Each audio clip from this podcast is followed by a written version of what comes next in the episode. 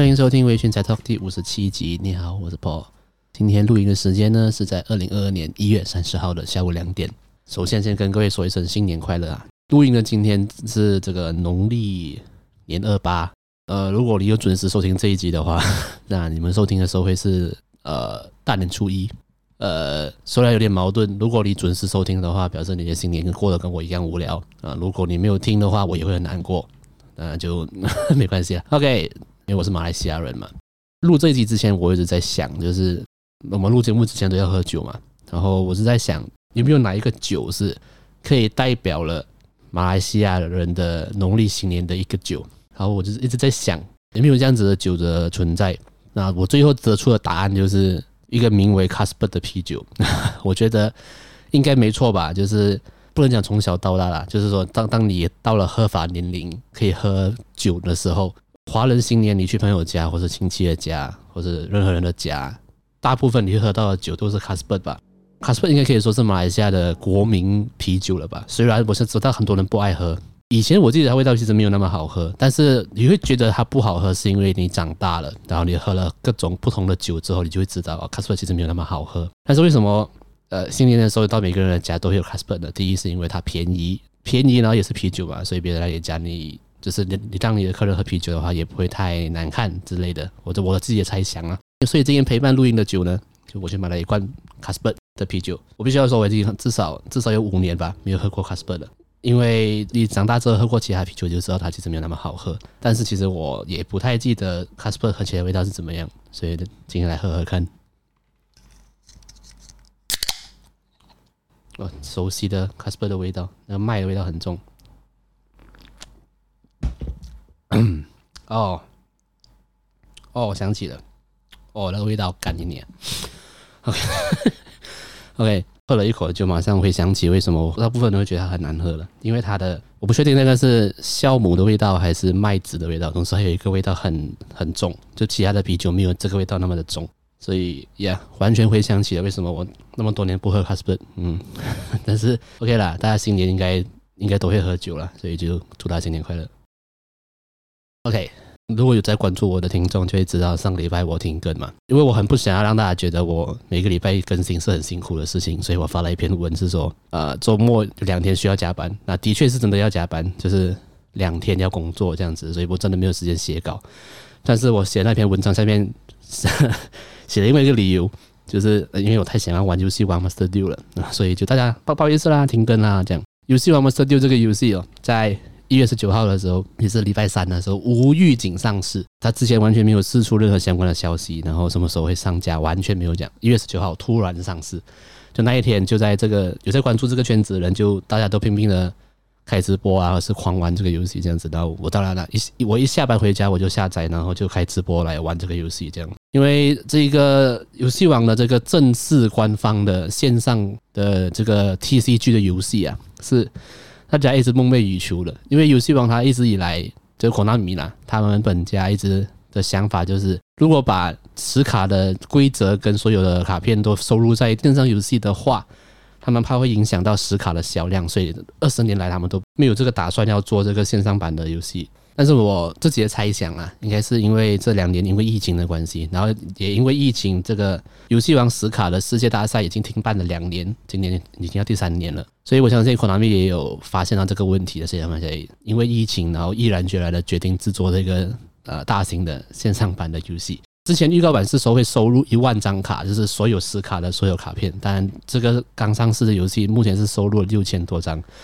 然后。目前是没有其他消息啊，这样不知道下一次改版会是什么时候。那现在的环境是对比二零二一年四月的时候的实卡的环境，所以对于有在玩实卡的玩家来说，就好像回到过去的感觉，回到过去玩卡片的感觉。但是对我来讲呢，是我虽然我一直都有在关注这个游戏玩实卡的这个消息啊。就是比如说最近主流的排除是什么啊？这些然后玩法这些我都有在关注，但我自己没有在玩，所以对我来讲也是一个全新的体验，也算是人生第一次真正的玩游戏王吧，在这个游戏上面，然后就这样子就上瘾了，严重上瘾。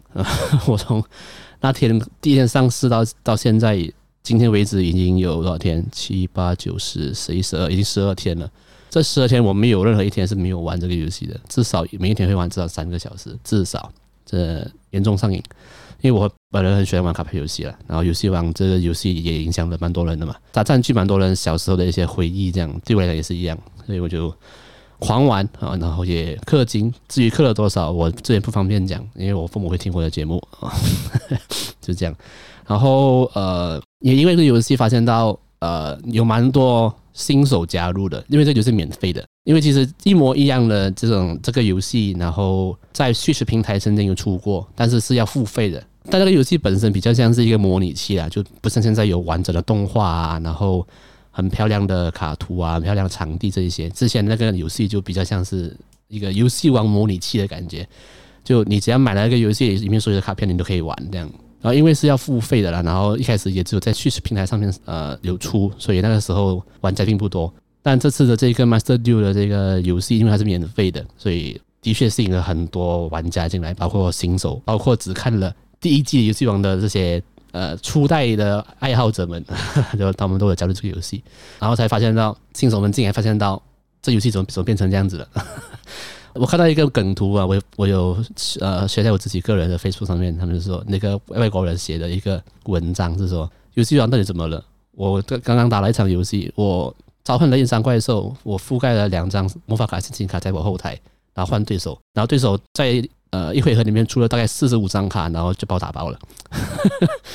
对于新手玩家来讲会很迷茫啊，这怎么这世界变成这样子了？我觉得蛮有趣的。然后我就加入一些国外的，就是 Facebook 的群组，也看到很多人说，诶，这这游戏怎么跟我想象的不太一样？的确，如果你是没有在关注，呃，如果你们一直以来都在关注游戏王的话，就会觉得，诶。这卡牌游戏可能还跟我想象中的卡牌游戏不太一样哦，怎么变成这样子？也因为它的入门门槛很高，所以如果你真的熟悉了游戏之后，然后并且在游戏中得到胜利之后，你的成就感是非常大的，非常的爽。大家有兴趣可以去玩玩看呐，然后也可以来加我好友了。如果有兴趣跟我一起玩的话，也可以私信我，我们可以加好友来玩一下。最近真的严重上瘾啊，我。在手机也下载了啊，对，那个 Android 跟 iOS 平台已经上架了，但是不是所有的国家，呃，日本的是上架了，所以如果你是 iOS 的用户的话，你可以登录你的日本的账号可以下载，然后如果你是 Android 的话，你可以下载 APK，手机已经已经可以玩了。然后我我现在玩这事情有两个账号了，就是我主账号在电脑，然后在 iPad 上面玩另外一个账号。你有发现到，如果你想要玩各种牌组了，你想要玩很多牌组的话，单单氪就是氪进一个账号来玩的话，其实蛮贵的。但是你可以开两个账号，然后领那些新手的奖励，就有办法可以在不同的账号玩不同的牌组。就对了，这是我有点疯狂的行为，但是我爽。OK，我们进入下一段之前，我再来讲一个小小的一个我看到的一个新闻，我觉得蛮屌的。应该蛮多人知道那个《新世纪福音战士》Evangelion 的那个这个动画嘛，然后这个动画里面有一个非常经典的，算是一幕吗？就是或是一个场景，一个一个瞬间，就是就会整个黑画面，然后会有白色的字体出现，说“使徒袭来”之类的这样子的一个字体嘛，对不对？那这个字体其实它本身是一个叫做呃 Metis EB 的一个字体，当初的制作 EVA 的团队是用这个字体。啊，稍微改一下，变成了新这个新世纪福音战士的字体。那最近呢，这一个字体哦，被官方正式的贩售，然后被命名为 Mojimo EVA 的一个字体。然后它是一个年费的订阅制，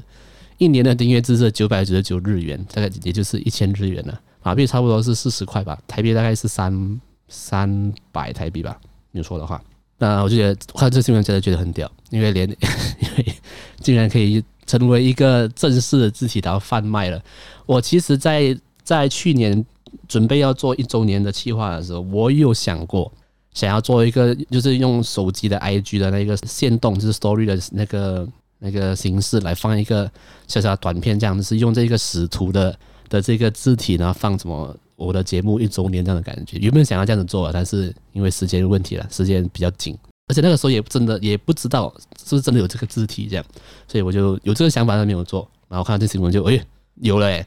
可以可以定了，可以可以可以用这个字体嘞。我觉得哇好屌！之后或许真的可以可以订阅一下，然后把这个设计的这个部分交给我的设计师 yok 大哥，让他可以去做些事情，这样还蛮不错的。大家有兴趣啊，可以去搜寻一下这个 Mojimo Eva，就是 M O J I M O。一个 dash eva 这个字体，然后他们有一个官方的网站哦，只为这个字体做一个网站，让你去订购，就让你去订阅这样。好，我们休息一下，马上回来喝点啤酒。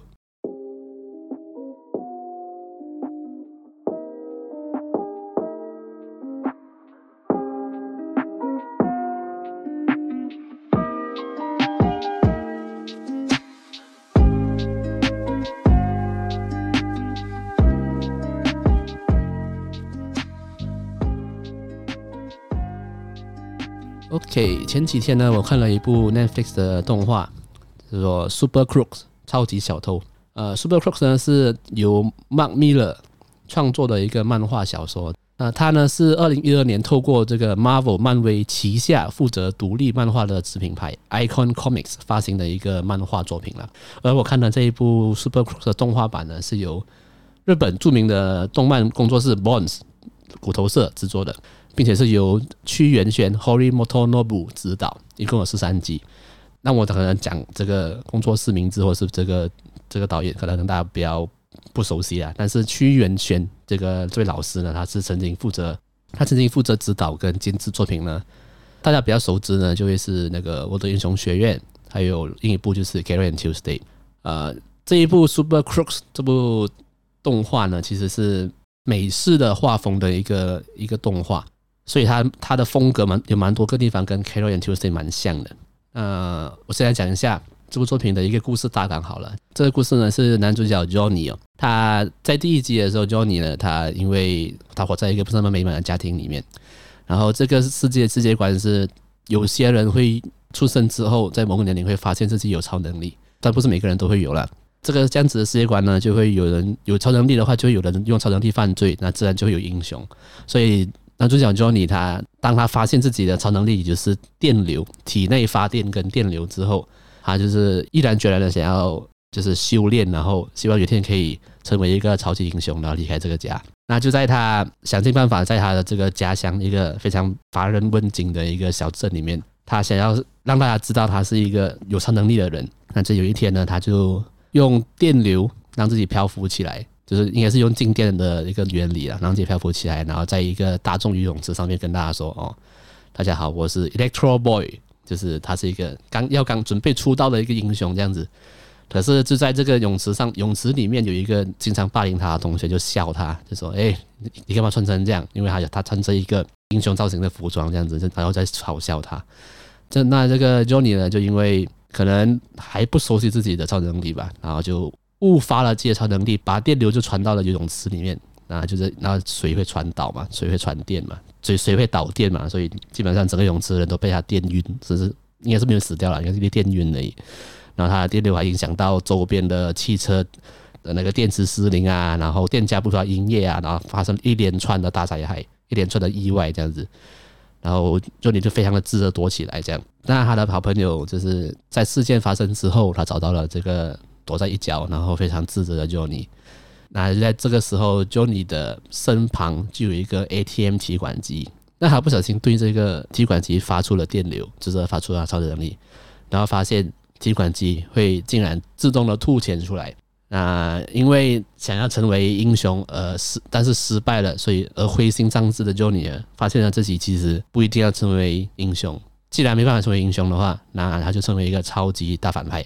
所以从此他就踏上了成为反派的路。这个是故事的第一集啊。之后的故事呢，就在讲这个 Johnny 他认识的他身边的，他跟着一群身边的超级反派们去要去执行一个一个工作啦，要去完成一个工作，要去打败一个业界的大反派这样子。那故事是世界观，故事是这样子嘛？呃，我相信有些听众听听了听一听会觉得，诶，怎么感觉那么像我的英雄学院呢？老实讲，我在看的时候也有这种感觉，感觉上就是一个。美版的，就是可能我的英雄学院的这个世界观套进美国里面，然后你去看美国的这个世界长什么样子，但是是成人版的，就是不像我的英雄学院那么中二，那么热血，它是成人版的一个呃，我的英雄学的世界观吧。有些人有个性，有些人没有个性，有些人有超能力，有些人没有，然后就就会有监狱关着这些犯人，然后就然后也会有一个组织，是特别是用来组织这个英雄的组织，这样子就会有英雄跟反派这样。但是这一个因为成人版了，所以比较 hardcore 一点。hardcore 的点是呃血腥的画面，它的十八禁不是不是性爱的那种那个方面，是血腥的画面，就是这个头会爆掉，然后内脏乱喷啊，然后呃手指会断掉啊，身体手会断掉啊，这种比较血腥的十八禁的画面。呃，整体来说，它就是一个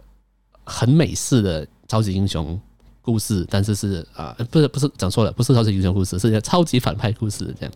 就是在一个有英雄的世界里面讲述反派的故事，所以老实说，在因为他的背景也是在美国，故事背景是在发生在美国，然后里面的所有人长相也是西方人的样的长相，所以看这样子的剧，但是是日文配音的时候，其实也有也蛮冲突的。老实说，虽然他的动画画出来的嘴型是设计。给这个日文的配音的，他们是为了日文配音而做的。但是这部剧也有英文配音。我看完从头看到尾，看完了一次日文配音过后，我有选几集来听，然后又换成英文配音来看。老实说，用英文配音来看，感觉比较合理。虽然嘴型对不上，因为他们画他们在作画的时候嘴型是对是根据日文配音来做的，但是听英文配音的感觉，哎，比较像是这个动画它应该要有的样子。但是呢，听英文配音跟听日文配音会感觉是两部完全不同的作品，因为呃亚洲人的声线跟呃西方人的声线是比较不一样的，所以同一个角色换了不同的语言，它的整个因为声音不同而呈现出来的整个角色的形象也完全不一样，所以觉得蛮有趣的。那大家可以去试试看，先听日文配音的版本，然后再去听英文配音的版本，我觉得蛮好笑的。然后这部作品。第一个让我印象深刻的就是这部作品的前面的 OP，就是 opening 的那个音乐的部分。那它 MV 的绘制上面不像是大家熟知的日本动画的 OP，前面可能很欢乐或者很中二，然后或者很热血那种，不是。它就是用两个角色，男主角跟女主角在跳舞，然后用一个很美的方式去呃呈现这一个 OP，我觉得真的蛮好看的。然后看到这一个 OP 呢，我就会想起 Carry On Tuesday，因为 Carry On Tuesday 就是。类似这样子的风格，只是 Korean Tuesday 是用唱歌的嘛。但是这个 Super Crooks 呢，他他你如果你把这个 OP 给别人看，别人一定不会想到这是一个超级反派的一个动画，觉得喂，这这动画是不是在讲爱情的之类的。整体看下来呢，这个这个作品其实是一个看了蛮爽的，这样子可能不太对，但就是一个爽片，因为它只有十三集，很快一个晚上就看完了，然后就是一个很经典的超级反派的故事了。我觉得最抽离的地方是，它有很多美式幽默，但是用日文来讲，对，这个是一个蛮冲突的一个点。我觉得也是这种美漫的作品决定用日文的方式去做成去做成动画的时候，它会有一个冲突的美感啊。这个是我觉得 Super Crooks 或者是 Carry On Tuesday 会带给大家的一个感受。如果你有看 Carry On Tuesday，你就知道了。Carry On Tuesday 是一个用日文在讲音乐的故事，所有的角色讲话都讲日文，但唱歌都是英文。所以它是一个冲突美感。那这种冲突美感呢？如果你是这种美式的美美日混搭的这种冲突美感的作品，我相信在日本应该不会太受欢迎，就是可能在呃欧美国家会蛮受欢迎的。然后如果你是喜欢漫威的，喜欢你喜欢 Marvel 这种超级英雄电影的人的话，这个动画就蛮适合你的，就很美式的风格这样。所以呃，收听我的节目的听众，如果你平时就在看，平时是关注美漫比较多的话，那这部作品你可以换成。英文配音来看，那如果你是喜欢日本动画的话，那你可以改成日本配音来看，都有不同的感觉。啊，节目就差不多来到尾声了，可能这一集会比较短一点了，因为我刚收工休息，然后也呃工作很忙之外呢，我一有休息的时间，我就来玩游戏王啊，所以我真的没有时间去准备太多节目的事情，真的不好意思。可能呃下礼拜我会 调整那个节奏啊，希望可以可以带更多内容给大家。那如果你喜欢我的节目的话，你可以到 Spotify 跟呃 Apple Podcast 去给我一个五星的评价。如果你是用 Spotify 收听的听众，就麻烦你再帮我按个 Follow。那你可以来我的 Facebook、IG 来跟我交流、留言或者是私讯我。那也可以加入我的 Discord 群组，我们一起来聊聊 ACG 相关的话题。所有的连接都会在节目的资讯栏下面有一个 Linktree 的连接，这个连接会会带你到节目的各大平台去。那最后呢，如果你觉得我的节目做得不错，想要赞助我的话，你可以到 Buy Me Coffee 那里，就是小额赞助我，非常感谢你。好，今天的节目就差不多到这里了，我们下次见，拜。